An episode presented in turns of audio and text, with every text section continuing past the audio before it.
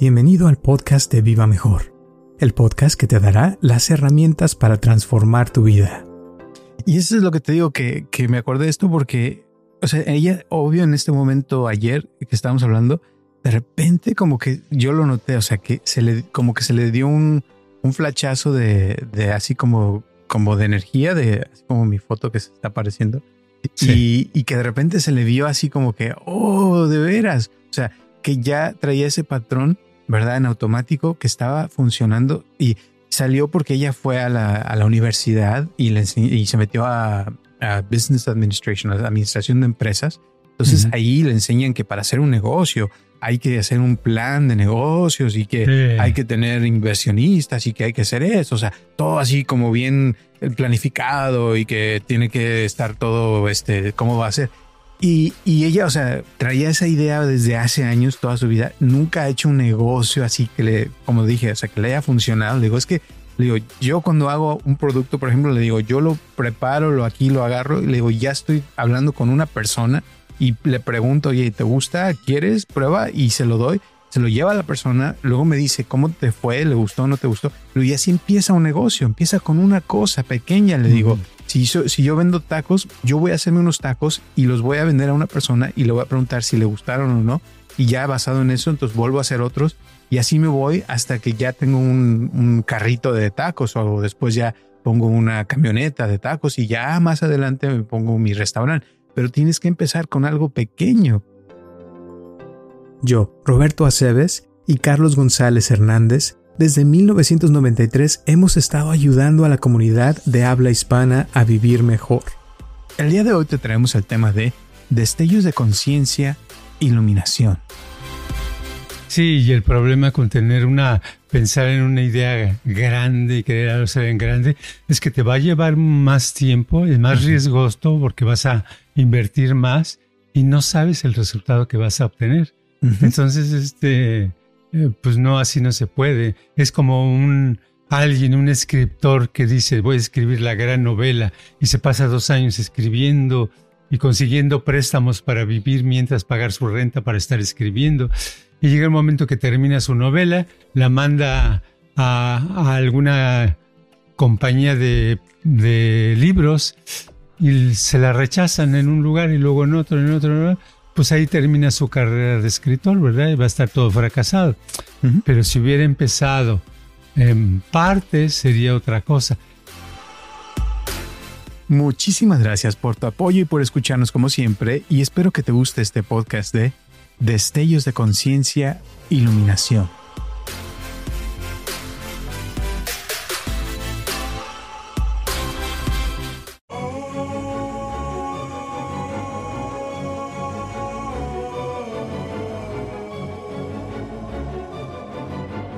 A todos, les habla Roberto Aceves y estamos comenzando un episodio más de Viva Mejor y tengo aquí a mi lado a Carlos González. ¿Cómo estás, Carlos?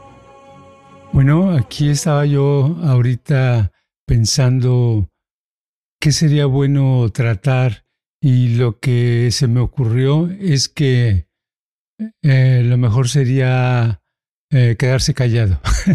no es cierto. no, a veces, a, a veces uno siente la necesidad de hablar de algo específico y a veces eh, hay interés en algo específico. Y en esta ocasión, ahorita en mi caso, dije, pues, ¿de qué será bueno hablar? Yo creo que de cualquier cosa que a otros les interese. Entonces, ¿tú qué nos puedes decir de eso? bueno, eh, te cuento que escuché un podcast esta semana que me encantó de Radiolab, que ya lo he mencionado en el pasado. Sí. Es un, un, podcast que tiene años de existir en inglés. Y este, este se trataba de eh, una chava que practica el Zen, la meditación, uh -huh. y dice que estuvo un tiempo en un monasterio practicando el Zen y todo le encantaron. Eh, y que, haz de cuenta, después de de cierto tiempo empezó a, a, poner como en un calendario eh, cada domingo una, una, crucecita y el calendario tenía 90 eh, líneas y cada, un, cada línea era eh, 52 semanas. O sea que, eh, que, que, ella pensaba como que iba a vivir 90 años, ¿no? En promedio. Pero eh, o sea, y cada domingo le ponía una crucecita de que ya había pasado una semana eh, de, de, vida, entonces que eso lo ayudaba a ella a mantenerse más consciente de que un día se iba a morir y cuánto tiempo le quedaba más o menos de vida, todo eso. Pero el, el, punto es que el podcast lo quería hacer ella de cómo podría, eh, que porque empezó a notar que al hacer eso, se, la, la, vida se le empezó a, a, ir más rápido, o sea, que sentía que las semanas pasaban rapidísimo trabajando, haciendo sus cosas, pero que eh, como que se metió en la onda de, de, la rutina, todo eso, y notaba que el tiempo pasaba más, más rápido, o sea, que de repente decía, Ay, híjole, ya pasaron tanto tiempo y estar como más consciente de eso, ¿no? Sí. Entonces empezó a preguntarle a, a, los científicos, porque eso hacen en el show, eh, de cómo podría uno eh, alargar el tiempo, o sea, hacer que se sienta más largo. Entonces, una recomendación era, no, pues imagínate nada más que estás esperando al autobús eh, todo el tiempo porque cuando estás esperando el autobús el tiempo se siente larguísimo, ¿no? Uh -huh. O cuando estás en un avión viajando a otro país y el vuelo es de 8 horas o de 14 horas o lo que sea y se siente horrible, ¿no? Que el tiempo se alarga porque no estás haciendo nada, todo eso. Pero que eso pues sería muy aburrido. La otra opción que empezaron a hablar varios científicos es el, la onda de, de hacer cosas diferentes. Entonces me acordé de ti porque empezaron a hablar de, de, por ejemplo, en vez de usar la mano derecha con el cepillo de dientes, que uses la mano izquierda un día, que otro día te bañes este, con ropa, que otro día, eh, en vez de comer lo que comes todos los días, que comas algo completamente diferente o algo que nunca hayas comido, eh, o que viajaras, o eh, en fin, o sea, que la, no, la novedad, o sea, de hacer algo diferente a lo que haces normalmente, que causa en tu cerebro eh, así le pusieron control save porque es como salva, cuando como que tu cerebro lo salva como algo especial, algo Eh. que es diferente y eso hace que se sienta como que ha pasado más tiempo. Entonces que por ejemplo en la pandemia que todos estuvimos encerrados por meses, sentimos como que ese tiempo pasó como un solo eh, eh, bloque de tiempo y se nos, sí, sí, nos hizo muy corto, pero fueron, fue bastante tiempo, pero muchos no nos acordamos de todo lo que estuvimos haciendo porque fue tan monótono que no hubo nada nuevo, ¿no? Uh -huh. Total que esta chava al, al, empezar a ver eso como experimento dijo, ok, entonces este, voy, a, eh, voy a proponer una, una o dos semanas, no me acuerdo, de todos los días hacer algo diferente a lo que ya había, a lo que he hecho en toda mi vida, ¿no? Entonces comía en lugares diferentes, todos los días dormía en lugar diferente, eh, todos los días este, se vestía diferente, conocía gente diferente, o sea, y era la onda de, de hacer cosas diferentes para ver si era cierto lo que dijo esta persona. Total que se la pasó súper padre. La chava dice que, que sí, o sea, después de tres o cuatro días sentía que los, los días se le alargaban más, que le daba más provecho la vida y ya como al cuarto o quinto día empezó a sentir, se empezó a sentir muy cansada de, de estar haciendo cosas nuevas, pero en ese momento también dijo que empezó a sentir como que el hacer cosas nuevas se le convirtió como en un eh, hábito, vicio. o sea, un vicio, o sea, y de que ah. ya era también monótono, el que pues ya sabía que tenía que ir a, estaba en Nueva York, ¿no? Entonces que iba a una parte de Nueva York, ahora se subía al subway a otra parte para hacer algo diferente, o sea, y que ya no fue lo mismo hacia el final. Pero total, todo el rollo, para te lo estoy resumiendo, eh, que ya al final eh, fue con su maestro de Zen y lo entrevistan en el podcast, me encantó. Y el maestro le, le dice Dice, sí, está padre que hiciste todo eso, pero la idea, dice, es poder sentir esa sensación de, de, novedad, de algo nuevo, pero con las cosas del día a día, o sea, lo monótono, que lo dejes de hacer en automático, o sea, y que uh -huh. te hagas consciente de cada cosa, como tomar tu té o tu café.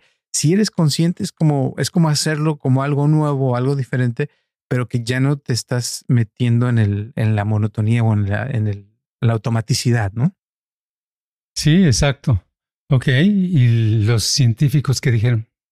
No, pues eso, es, que, ya que está no padre. Nada. No, ahí se, oh. ahí se acaba eso, o sea, que la moraleja es, es que hay que disfrutar de la vida, aunque estés monótono y no puedas viajar y hacer cosas diferentes todos los días, que por lo menos lo que estés haciendo lo hagas consciente que estés en ese momento con lo que tienes y que eso hace que tu vida la disfrutes un poco más y no te metas en la onda de, lo monótono, que porque lo monótono es lo que hace que que la vida se nos vaya más rápido y que no podamos aprovechar el momento y que se alarguen los días, eh, pero agradablemente, o sea, no que no sea algo aburrido, sino que sea algo eh, especial, digamos, ¿no?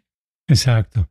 Sí, todo eso se requiere de, de práctica. El hacer algo, eh, algo fresco, como si nunca lo hubieras hecho, como si fuera primera vez que fueras a, a tomar una taza de té, ese té que tomaste ayer, y que fuera como primera vez, esa es la diferencia, ese es el zen, es el zen es vivir en el presente. Y si vives en el presente, no hay pasado. Entonces no hay una, no es una repetición, ¿verdad? Aunque en el universo, en el tiempo haya ocurrido y se vea como repetición, en tu mente no, no es, y al, no serlo, es algo fresco, algo nuevo, es como un niño. Por eso los niños aprenden mucho y se ven, generalmente es muy fácil que se entusiasmen de algo, ¿verdad? Porque es algo nuevo, les muestras y les haces un gesto que nunca habían habido y les da, les da risa o les da admiración, lo que sea, porque no habían visto ese gesto que hiciste, que es muy simple, que para un adulto diría, ay, qué tontería, ¿verdad? Pero entonces, al ver ese, ese gesto como primera vez, el niño reacciona. Y si nosotros reaccionáramos como niños, con frescura, pues nos sentiríamos ah, muy, mucho, muy a gusto. Y el tiempo, claro, sería diferente. El tiempo ni siquiera ni corto ni largo. El tiempo simplemente no le darías importancia. Lo que le darías importancia es a ese momento que está ocurriendo en ese instante. Desgraciadamente, toda, la mayoría del tiempo vivimos en el pasado o vivimos en el futuro. Generalmente en el pasado no en lo que me hicieron, lo que me pasó, lo que no tuve, lo que sucedió, aquel problema, que nací con esto, con mala suerte, lo que sea. Estamos siempre en el pasado y en el futuro, oh, es que yo, yo quisiera tener aquella, esa casa tan bonita con alberca y tres pisos, etcétera, etcétera. está bien querer cosas, pero el momento que sí tienes es el momento del presente. Y si ese momento del presente nos embuimos en él, nos ponemos nuestra, toda nuestra atención en eso, con nuestros sentidos, lo vamos a disfrutar y le vamos a sacar más provecho. Exacto. Y ese es, yo creo que lo, más padre es poder eh, eh, soltar todas esas cosas del pasado que a veces nos atrapan, que no nos dejan eh, realmente disfrutar de lo que tenemos y ahorita me acordaste, por ejemplo, de eso, eh, de una vez que fui a, Canadá a visitar a un amigo y vive en un lugar hermosísimo. Y atrás de su casa a veces llegan los venados, ¿no? Y vive como si fueran eh, en el campo. Pero es algo, para mí fue algo muy especial, muy padre, hasta me acuerdo de ese día. Eh, pero él los veía todos los días y pues le decía, ah, sí, ahí vienen todos. O sea, no le tomaba esa cosa especial, a él se le hacía como lo más normal del mundo y uno no, o sea, aquí nunca ves venados en la ciudad y, y eso, es, eh, es lo que decía esta persona de que si uno pudiera ver los momentos así como si fuera algo especial cada momento, entonces tu cerebro lo guarda diferente y sabe, por ejemplo, cuando hiciste algo especial y te puedes acordar más fácilmente de cuando hiciste, por ejemplo, un viaje o, cuando eh, pasó algún un evento especial o algo que fue fuera de lo normal y, tu cerebro, te digo, lo ve más fresco, más todo y lo, lo guarda mejor. Pero cuando ya estás en automático, tu cerebro lo toma como, ah, sí, es algo como los venados, ¿no? Todos los días pasa, pues no, no hay nada especial. Exacto. Sí, me recordaste a un amigo que yo tenía que era piloto de mexicana de aviación, creo, en México, en los años setentas. Y entonces, este, oh, bueno, él iba iba a viajar de, esta vez venía de no sé de qué lugar, iba a pasar después a Los Ángeles y, y de allí también volar a México, a la Ciudad de México.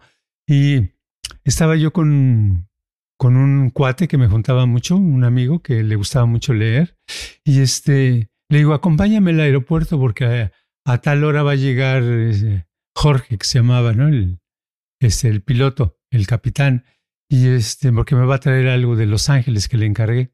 Dice, ok, vamos. Y estábamos en, en la cafetería, había una cafetería donde de a través del cristal ves los vuelos que, que despegan y que aterrizan. No sé si todavía está, pero así era en esa época. Entonces empieza, empieza mi amigo, me dice, oye, qué padre, imagínate, estás unos minutos, una hora, está, estás por allá en otro país y de pronto una hora después estás aquí y estás allá. qué padre se sentirá, ¿no? Qué padre estar en diferentes lugares del mundo, en el mismo día puedes estar. Y nosotros admiradísimos de lo padre que está.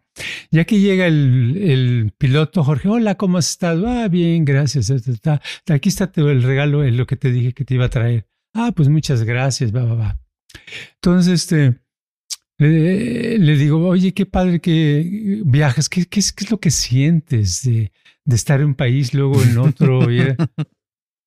dice, nada, normal, es, como cualquier cosa, ¿no? Te acostumbras, dice, no hay nada especial. Si a veces es aburrido. Y me quedé así, dije, ah, qué curioso, ¿verdad? Y sí, eso es lo que pasa con la actividad que se hace constantemente. Puede uno caer en el aburrimiento por estarla haciendo una y otra vez, pero llevando la cuenta, ya llevo tres, ya llevo cuatro, ya lo he hecho cinco veces, ya lo he hecho seis, pues claro, va a llegar un momento en que ya dices, lo he hecho demasiado, ya no puedo, pues ya estoy cansado, cansada, ya no me sirve eso.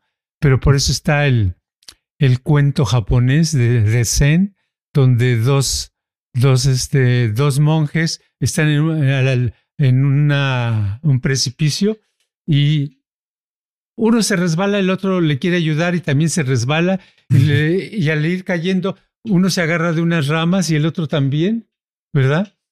Y uno dice, ay, nos vamos a matar aquí. Este, ¿Qué vamos a hacer? Y el otro monje ve unas, ah, unas tipo blueberries, ¿verdad? Alguna frutita que estaba allí y dice, ay, qué bonita, qué sabrosa fruta es esta. Y se empieza a comer.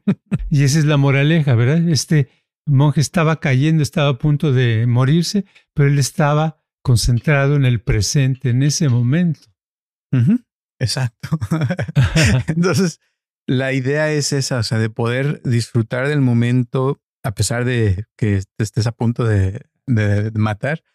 Eh, y, y, la idea yo creo que es más que nada el mantener esa frescura, como lo dijiste, de los niños, que a veces se pierde. Eh, otro ejemplo que me, me, pasó en esta semana, vino otra rusa diferente, no la que ya hemos hablado. Sí. Pero esta eh, ya llevo como cuatro eh, sesiones que viene. Y ayer eh, por fin tuvimos una así breakthrough grande, ¿no? Que se, se dio cuenta de algo grande. Eh, ya vino porque yo no sabía, o sea, apenas me empezó a platicar porque ya le dio más confianza de que tiene mucho dinero, que ha invertido un montón de, de, negocios y todos sus negocios se le han venido para abajo, ¿no? Entonces empezamos a platicar, le voy a platicar, a ver cómo, cuál es tu proceso, todo.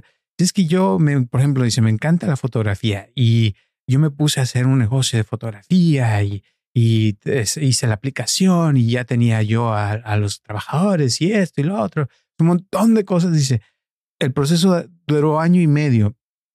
Dice, y al año y medio, dice, se me acabaron las ganas de hacer fotografía. Y dije, ay, qué tonterías.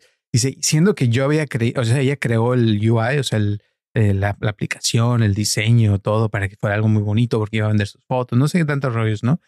Em, y total, al final, al año y medio no lo hizo. Entonces ya me platicó de otros negocios que había hecho así y siempre, o sea, que algo le pasa, que dice, una vez, por ejemplo, también yo tenía muchas inversiones, dice, y el día que me puse que iba hacer no sé qué, dice, ve, ve ves la, la, gráfica de la, de, las, eh, de la bolsa, dice, y así mira, de picada todo se me vino para abajo y dije, hoy no puede ser, ¿sabe qué?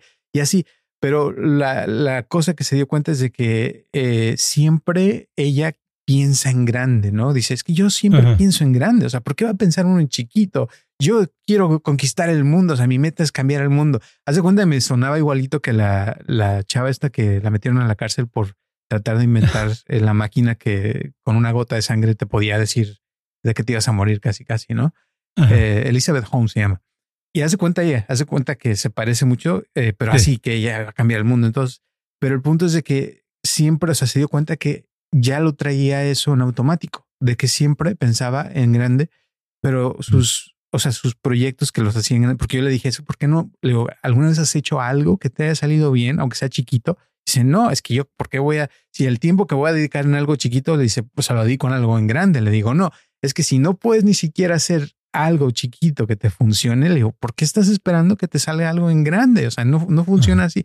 Total que no me comprendías, estuvimos así un buen rato porque su inglés no es, crees que es perfecto, pero llegó un punto donde así como que de repente, ¡ah! ah, de veras, tienes razón. O sea, y como que se le prendió el foquito, eh, pero es eso que toda su vida tenía pensando de una manera que la llevaba a, esa, a, esa, a esos fracasos, ¿no? Sí, algo pensando, tiene un patrón y en ese patrón, el patrón es para, para sucumbir, para, para perder, ¿verdad? Y esa es la cosa, no, para la persona cuando no se puede salir de eso, vuelve a repetir lo mismo, repetir. Y parte de repetir es eso, es que sea grande, trabajar mucho, eh, aburrirse y que se echa a perder eso, ¿verdad? Entonces salirse de eso, pues es una gran cosa poderlo hacer y un día poder hacer algo que, que sí se pueda, que sea otro patrón, ¿verdad? Exacto. Pero si todos así estamos en, en la vida, este, meter, nos, siempre todos tenemos algún tipo de patrón.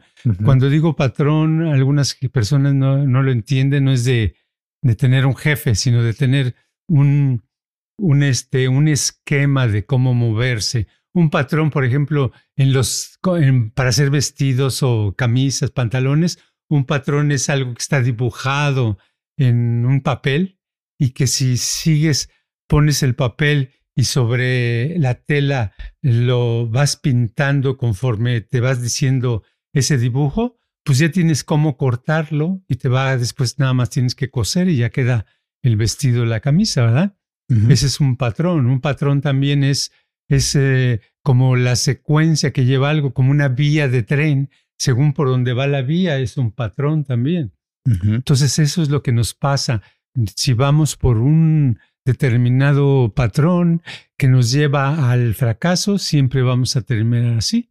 Y eso sucede con los que les dan su ticket de you de por, por manejar borrachos, que siguen repitiendo el mismo. Aunque dicen, no, esta vez no me van a agarrar, ¿verdad? Y les vuelven a agarrar, los vuelven a agarrar porque están en esa cosa. Y salirse de eso es muy importante. Y para salirse hay que vivir el presente. Y eso es lo que te digo, que, que me acordé de esto porque, o sea, ella, obvio, en este momento, ayer que estábamos hablando, de repente como que yo lo noté, o sea, que se le, como que se le dio un, un flachazo de, de así como, como de energía, de así como mi foto que se está apareciendo.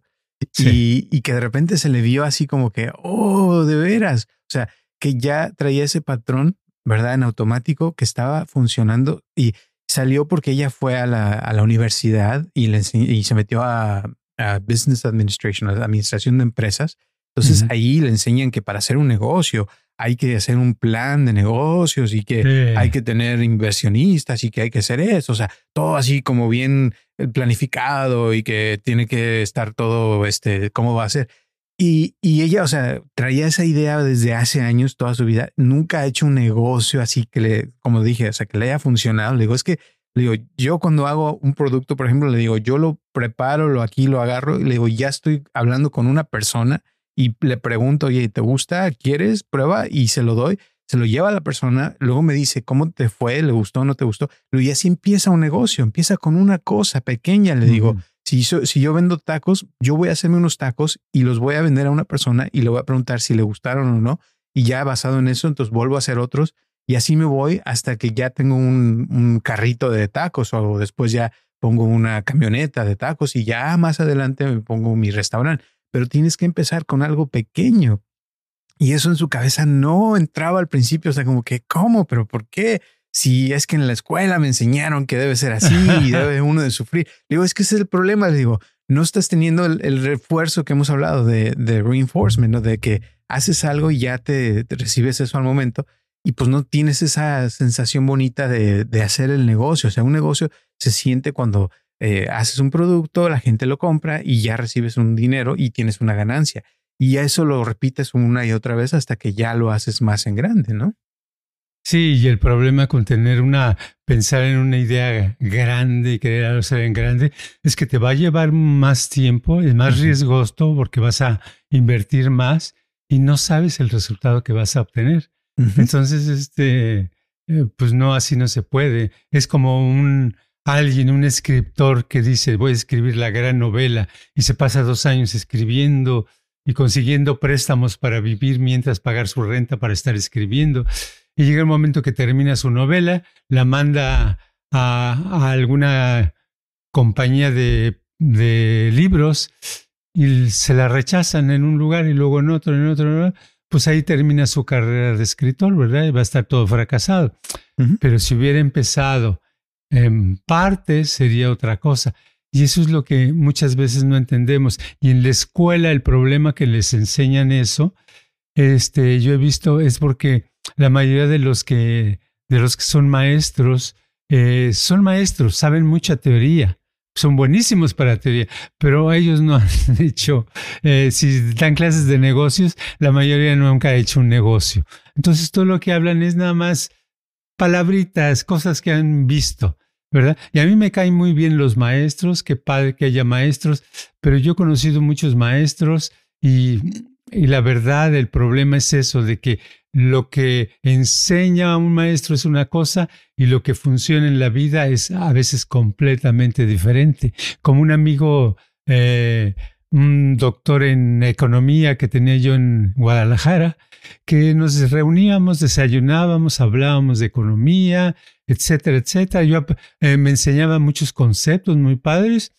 Y un día se me ocurrió preguntarle, le digo, y de eso, todo lo que me has dicho, por ejemplo, la microeconomía de lo pequeño se aplica en uno, ¿verdad? Le digo, ¿tú, ¿tú eso lo aplicas en tu vida? Dice, la verdad no. Entonces imagínate, ¿verdad? Y sí, él tenía problemas de dinero siempre, ¿verdad? Ganaba poquito, porque allá los maestros de México ganan poquito. Ganaba poquito, este, casi siempre yo pagaba el desayuno, eh, pagaba, pagaba ganaba poquito, sabía mucha teoría, pero no sabía cómo aplicar la economía para hacer dinero para sobrevivir él o su familia. Entonces, ese tipo de conocimiento, yo abriría un bote de basura y lo echaría ahí. Muy bien.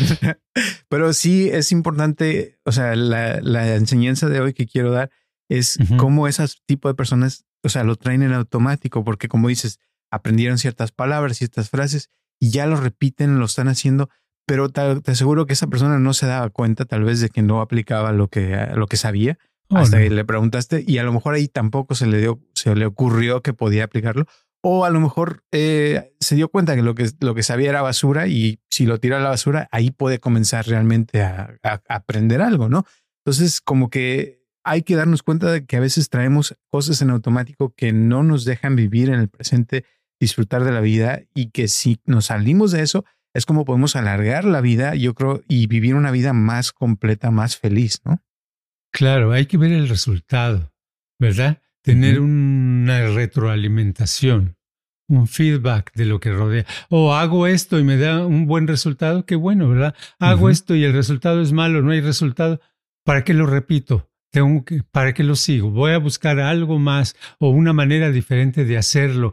Y casi siempre cuando lo hace uno en pequeño, pierdes menos tiempo, menos dinero, menos esfuerzo y tienes oportunidad de, si no te funciona, hacer otra cosa en pequeño y otra cosa en pequeño cada vez hasta que algo le agarras la onda y te empieza a funcionar, ¿no? Exacto.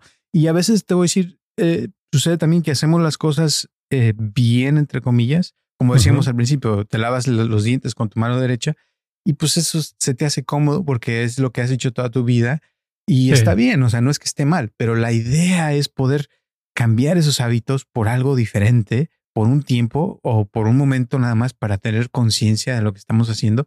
Y ahí puede, es cuando puede uno tener más conciencia de otras cosas y puede darse cuenta de cosas que a lo mejor ha hecho toda su vida pensando que está bien, pero que puede hacerlo mejor, ¿no? Exacto, exacto. Entonces hay que estar, básicamente para todo eso, hay que estar más en el presente en ver el resultado que estoy obteniendo ahorita, cómo están las cosas, cómo estoy en este momento y no estar cargando la información del pasado que aprendí si no me está funcionando, no tengo que cargar nada de eso. entonces actuar de una manera que me dé buenos resultados. En el presente. En el presente. Muy bien. Muchísimas gracias. ¿Algunas últimas palabras o la moraleja del día? estar en el presente como si fuera primera vez que está sucediendo. Muy bien. Ya saben, así es que escuchen estos podcasts como si fuera la primera vez que nos están escuchando. y gracias a todas las personas que nos escuchan en todo el mundo. Nuevamente, un abrazote, un abrazote a Natalie que nos escucha por primera vez en Utah. Un abrazote a todas las personas que nos están escuchando también de años ya. Y gracias a las personas que nos han dejado sus comentarios, sus preguntas, se las seguiremos contestando aquí cuando podamos. Y por favor déjenos su like, eso nos ayuda mucho, o las cinco estrellas. Y recuerden que estamos aquí todos los martes a las 9 de la mañana. Nos vemos la próxima semana y hasta la próxima.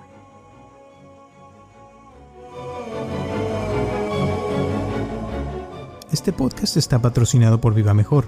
Ayúdanos a compartirlo con tus amistades para que crezca esta comunidad y si te interesa donar algo para que este podcast continúe o si tienes algún problema o pregunta que te gustaría resolver, por favor comunícate al área 714-328-4661 o mándanos un correo electrónico a vivamejorx3000 gmail.com.